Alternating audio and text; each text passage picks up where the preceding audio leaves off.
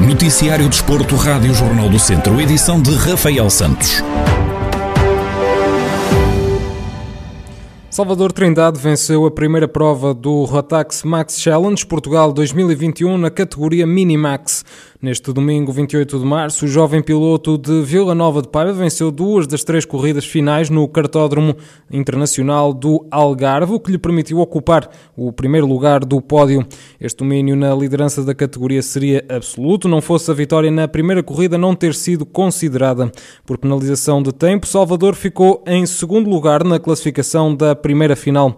Mas nas outras duas corridas da tarde, com o número 177 estampado no kart da Birelart, Salvador Salvador passou a bandeira xadrez na frente, arrecadando ainda um melhor tempo por volta, sendo vencedor da prova Algarvia.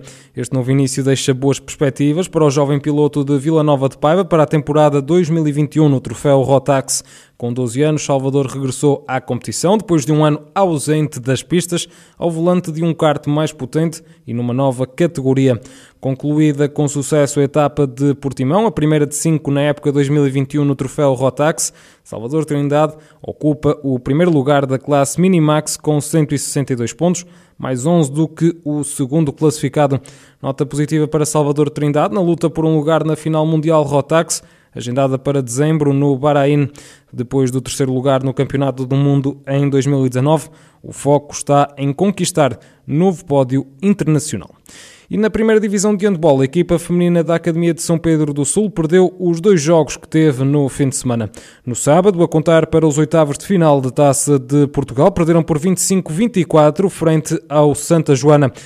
Juan Marques, treinador das atletas de São Pedro do Sul, assume que dominaram praticamente o jogo todo, mas nos minutos finais não conseguiram defender o ataque da equipa adversária tivemos a dominar praticamente o jogo todo, com alguma vantagem na, na segunda parte. No entanto, a finalização foi, pronto, não conseguimos concretizar com sucesso, o que permitiu com que a equipa adversária se aproximasse e no, no, nos minutos finais estávamos empatados, nos últimos segundos, em 30 segundos. Falhámos um ataque e elas em situação de transição em contra-ataque conseguiram marcar a diferença.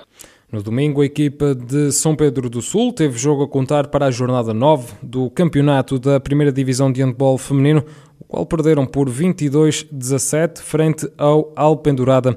Juan Marques salienta a falta de eficácia a nível ofensivo tivemos sempre com possibilidade de estar sempre próximos de ultrapassar, eh, passar para a frente do marcador, só que, no, novamente com a situação, a falta de, de, eficácia a nível ofensivo, criamos as situações e não conseguimos concretizar com êxito, eh, quem não marca arrisca-se a sofrer e a perder os jogos. No entanto, a nível ofensivo, penso que estivemos bem, no entanto, temos que trabalhar melhor a finalização e Juan Marques no rescaldo aos jogos do fim de semana, que resultaram em duas derrotas para a equipa de handball de São Pedro do Sul, que segue em nono lugar da classificação da primeira divisão de handball feminina, com 17 pontos. E no desporto adaptado, Cristiano Pereira e Miguel Monteiro, atletas paralímpicos da Casa do Povo de Mangualde, estiveram em competição em Ceia com o objetivo de melhorar as marcas que dão acesso aos Jogos Paralímpicos de Tóquio 2021. João Amaral, treinador dos dois atletas, fala sobre a prova dos 1500 metros de Cristiano Pereira prova correu melhor já do que a prova de Viseu. O Cristiano tirou cerca de 2 segundos e meio, eh, fez 4.03, eh, mas também correu sozinho, mas, mas, mas esteve bem, esteve bem. Eh, vamos procurar agora melhorar um pouco, tentar meter, introduzir coisas novas no treino para ver se, se, se conseguimos melhorar as, as, as, exibições do Cristiano no, no, nas competições que, que, se vão aproximar.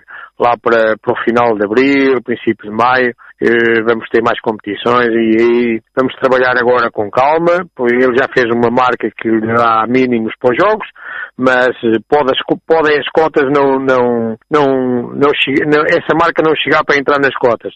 Eh, pensamos que não, mas vamos, vamos nos precaver, bem, vale mais trabalharmos para, para melhorar a marca do que depois sermos surpreendidos e, e, não temos as coisas feitas.